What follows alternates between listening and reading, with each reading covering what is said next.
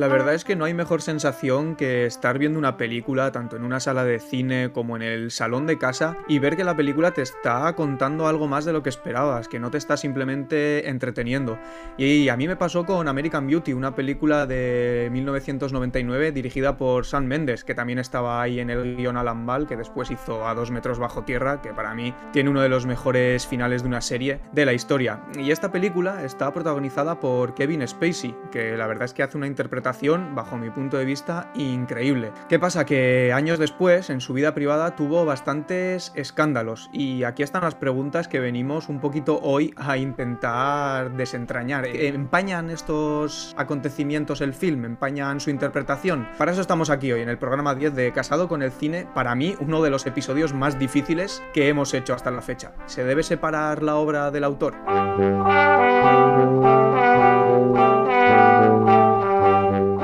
Bueno, y para ello tenemos a dos grandes editores que están siempre aquí. ¿Qué tal Pablo? ¿Qué tal Mar? ¿Qué tal? Muy buenas, Iker. Hola Iker, ¿qué tal? Y hoy tenemos una invitada especial, Carola, también periodista. ¿Qué tal estás? Muy bien, gracias Iker. Nos hemos reunido porque este tema siempre está encima de la mesa, pero esta semana se ha terminado el documental de HBO Allen contra Farrow.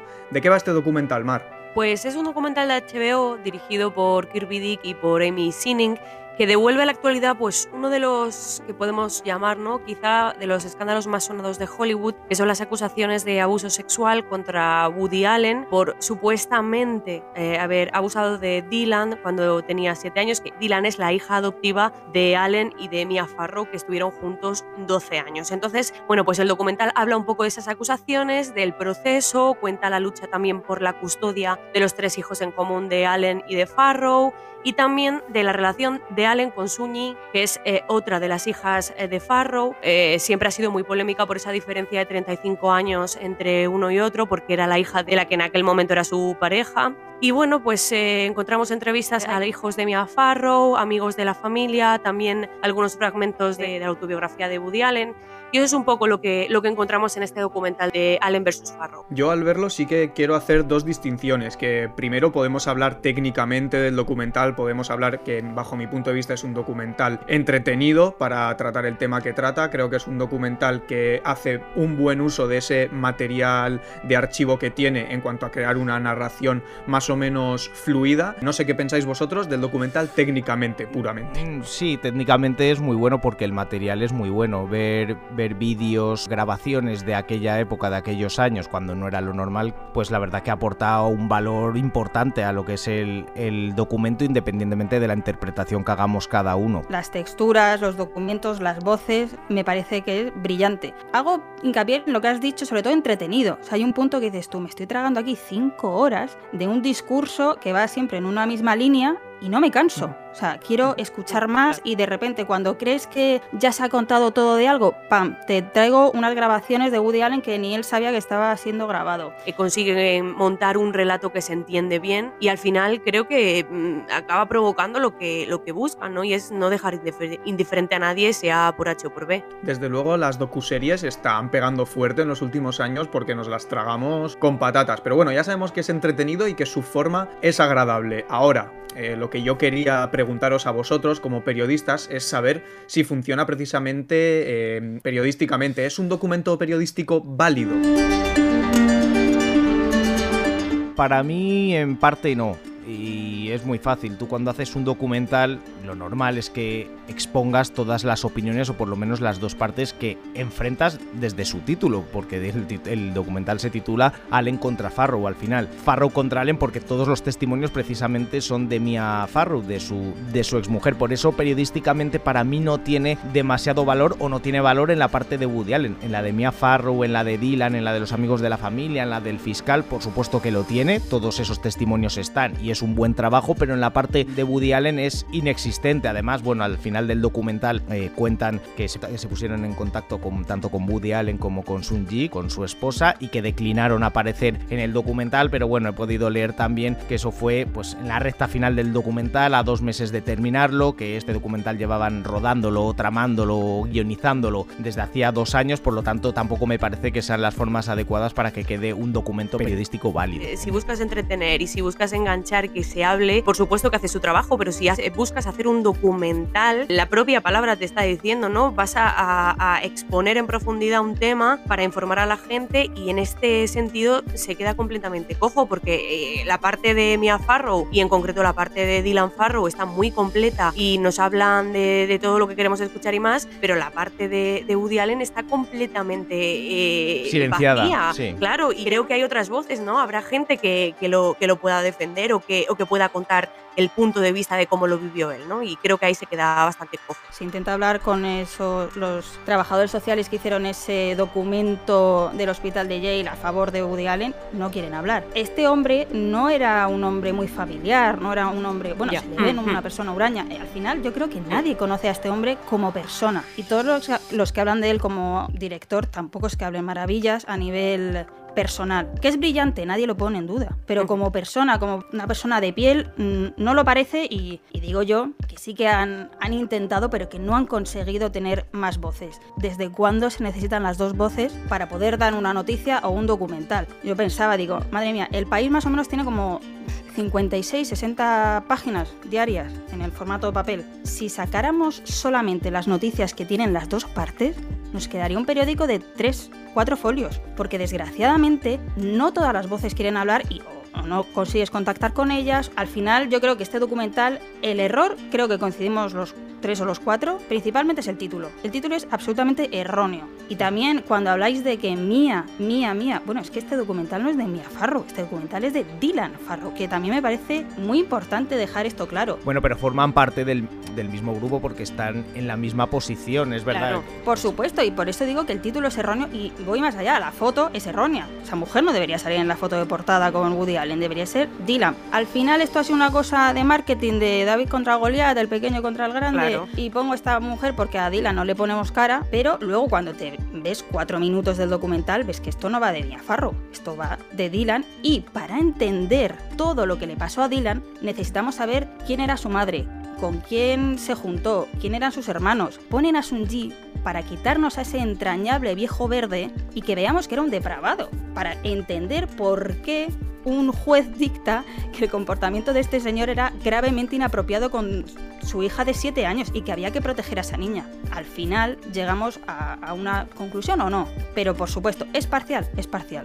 Ya, pero precisamente eh, hablamos del documental o del género del reportaje. Imagina, salió un estudio de que comer brócoli eh, aumenta el riesgo de infarto, ¿vale? Pues tú como periodista, si quieres hacer un reportaje sobre eso, vas a ir al nutricionista o al médico que diga que sí, que efectivamente comer brócoli incrementa el riesgo de infarto pero también vas a buscar siempre la otra vertiente. Vas a y buscar. Eso se hace. Claro. Se busca. No, pero si el, no, pero, pero no sé. Pero, si el ostópata no te quiere decir nada y solo tengo al otro, pues porque voy a dejar de dar esa opinión. Me cuesta mucho creer que no haya nadie en el mundo, nadie con el que hayan contactado y haya estado dispuesto a, por lo menos, ya no te digo defender a, a Woody Allen, pero hablar de, de, quizá de los hechos y de que al final eh, nunca eh, han pervivido esos cargos, ni nunca se le ha al final condenado por nada. Entonces, entonces, quizá esa es la parte que, entre comillas, defiende a Allen. Me cuesta creer, de verdad, que no hayan podido encontrar a nadie que un poco fueron de la vertiente más, vamos a decir ya, de la vertiente más de Woody Allen.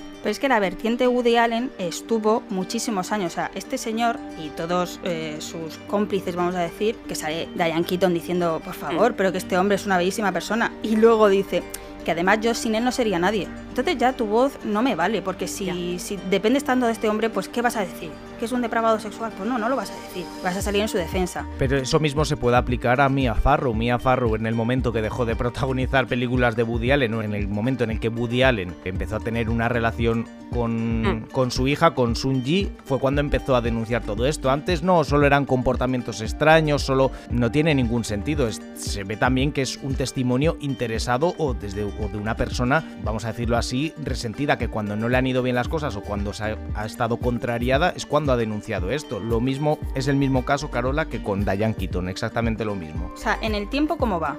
Pues en el tiempo. Te quiero decir, pasa, eh, abusa de Dylan y luego, muchos años después, está con Sunji.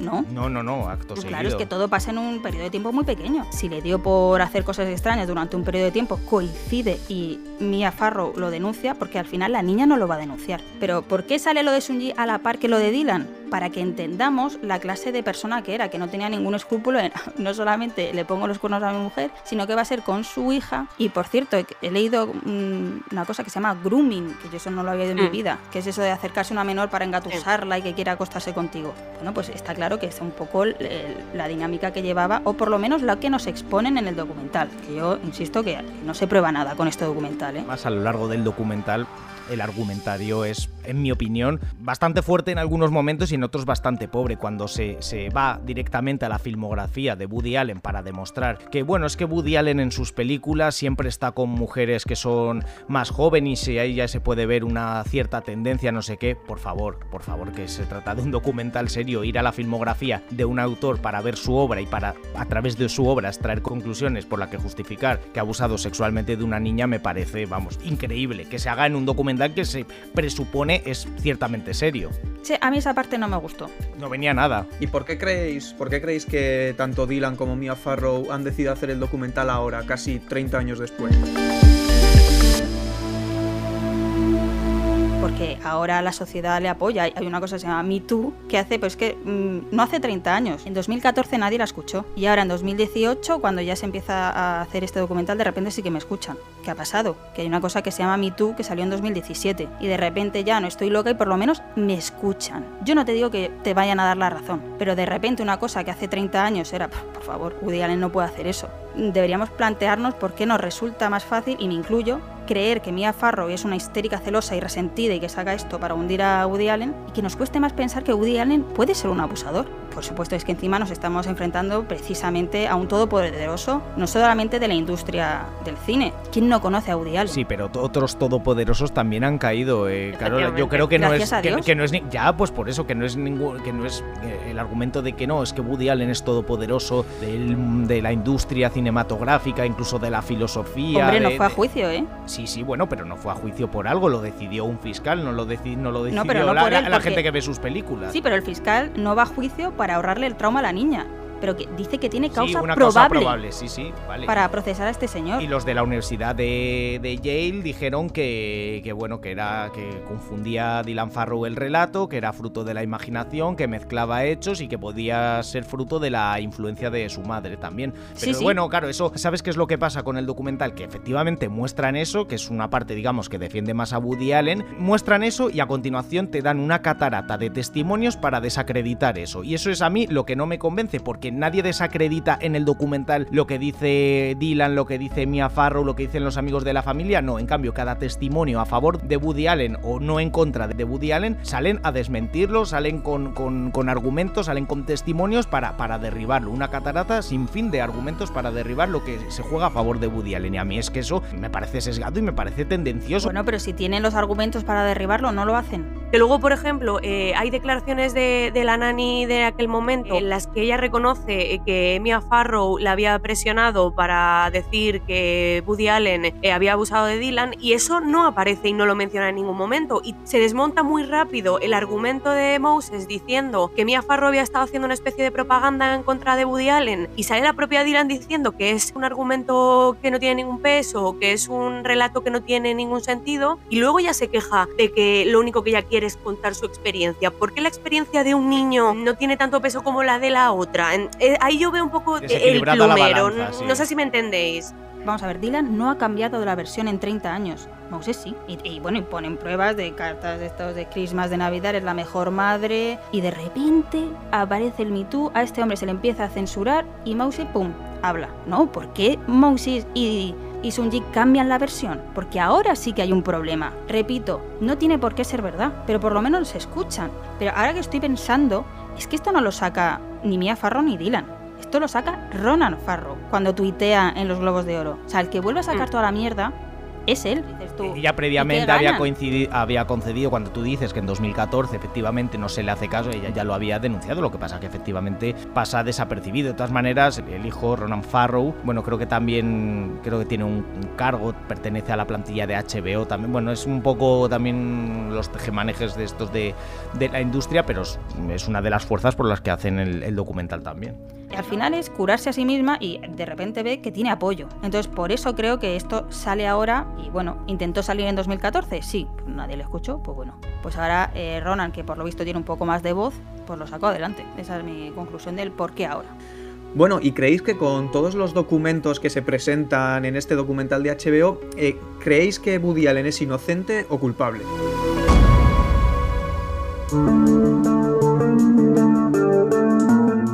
Por desgracia, con este documental no queda probado nada. ¿Siembra la duda? Sí. Yo creo en la inocencia de Woody Allen. Yo creo a Dylan, que es diferente. Y no creo que una cosa se contraponga. Hombre, si crees a Dylan estás... No, yo creo a Dylan. Yo no creo a Mia Farrow, yo no creo a todo lo que he visto. Yo creo a una persona de todo el documental. Yo tengo que decir que terminé el documental ayer y termino con más dudas que certezas, porque al final tienes sobre la mesa todo el documental, aparte de lo que, bueno, me ha interesado leer también por allí. Y coincido con Carola en que yo me creo a Dylan, yo creo el testimonio que ella da, pero no sé si eso responde a que verdaderamente ha sufrido un proceso de coaching, como lo llaman en el documental, por parte de su madre. No sé si ha ocurrido de verdad porque me faltan datos, porque no lo puedo saber viendo el documental. Mm, es verdad que hay cosas que te hacen pensar que sí, hay cosas que te hacen pensar que no. Y entonces yo la conclusión a la que llego es eso, es que yo me creo a Dylan, pero no sé eh, cuál es el trasfondo de la historia tengo la suerte de haberme leído la autobiografía de Woody Allen. A ver, este tema le dedica bastante tiempo, le dedica unas 100 páginas aproximadamente. Da la sensación, por supuesto,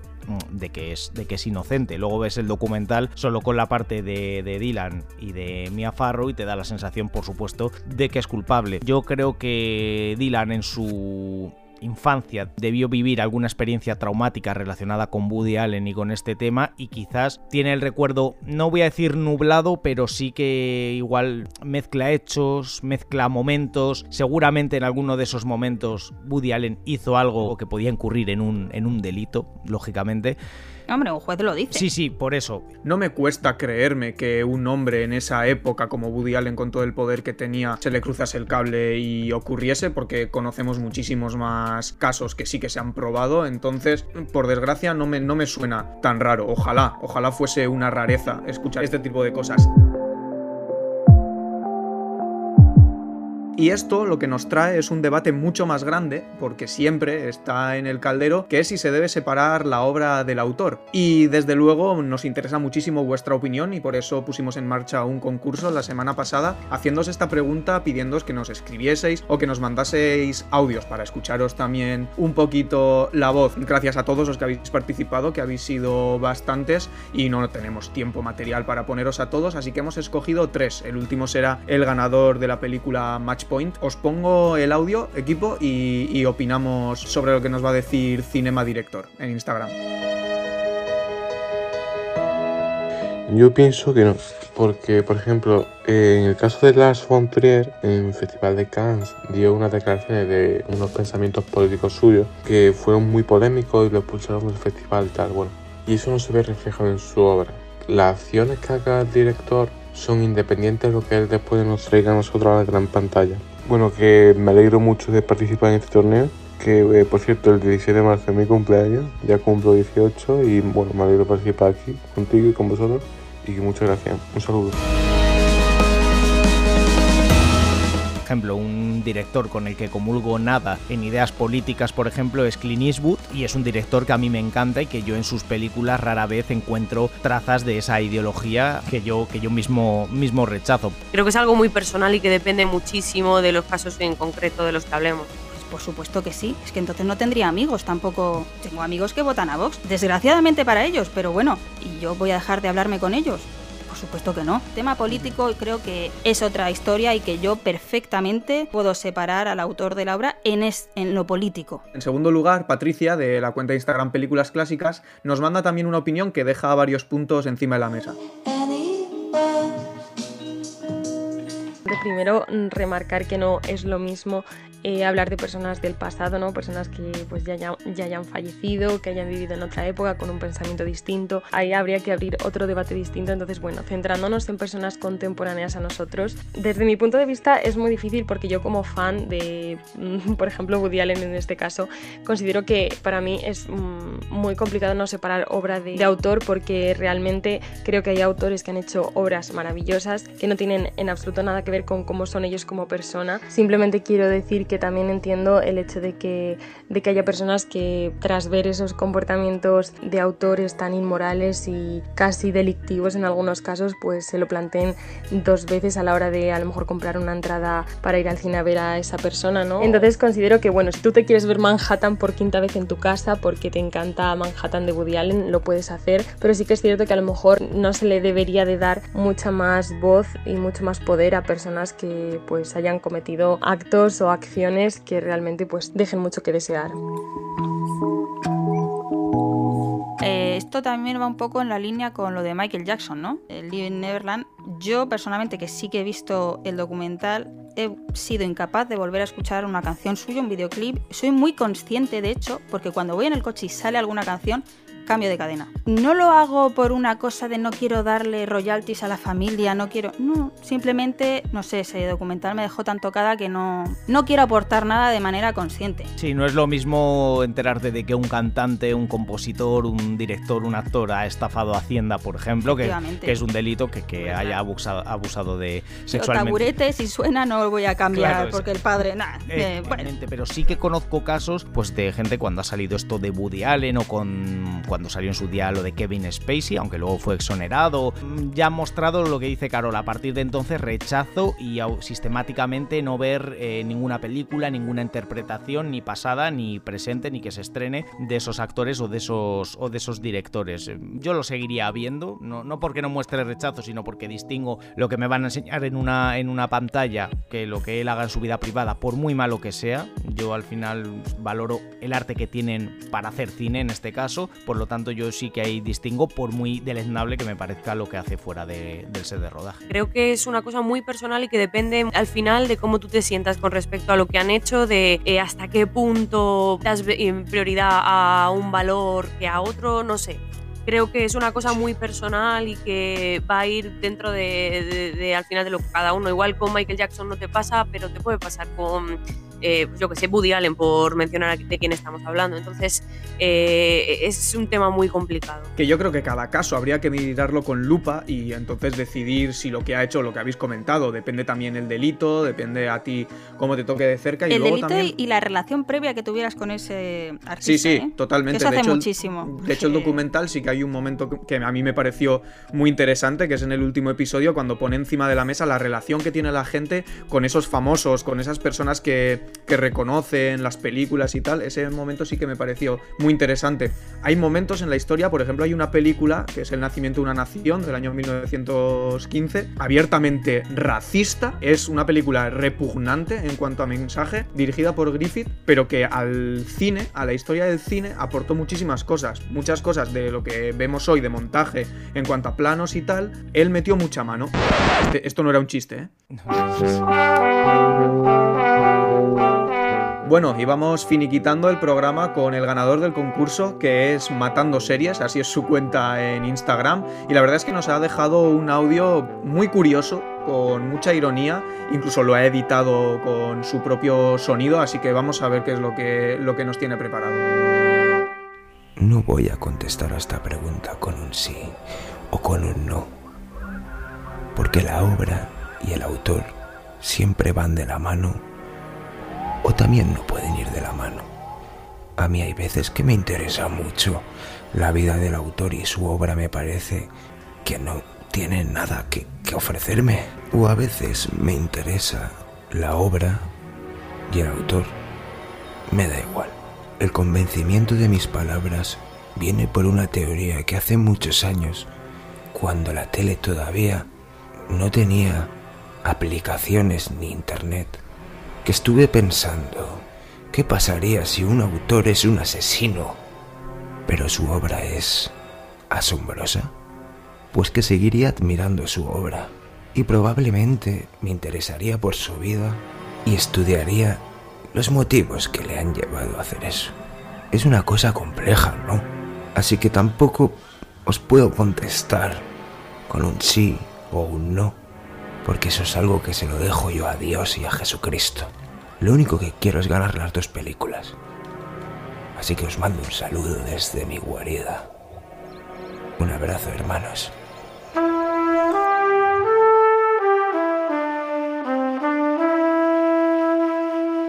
Bueno, y la verdad que esto ha sido un especial que le tenía bastante miedo porque es un tema que, ojito, cuidado, hay muchos matices, hay muchas opiniones. Creo que ha salido bastante bien, eh, también bastante largo, ahora al editar me voy a acordar mucho de vosotros, pero muchas gracias por estar aquí, Pablo, Mar, Carola, muchas gracias. Gracias, Iker. Gracias, Iker. Chao. Bueno, y para ir terminando le damos finiquitado el... Bueno, voy a repetir porque eh, últimamente estoy sembrado con las palabritas. Estoy súper avispado.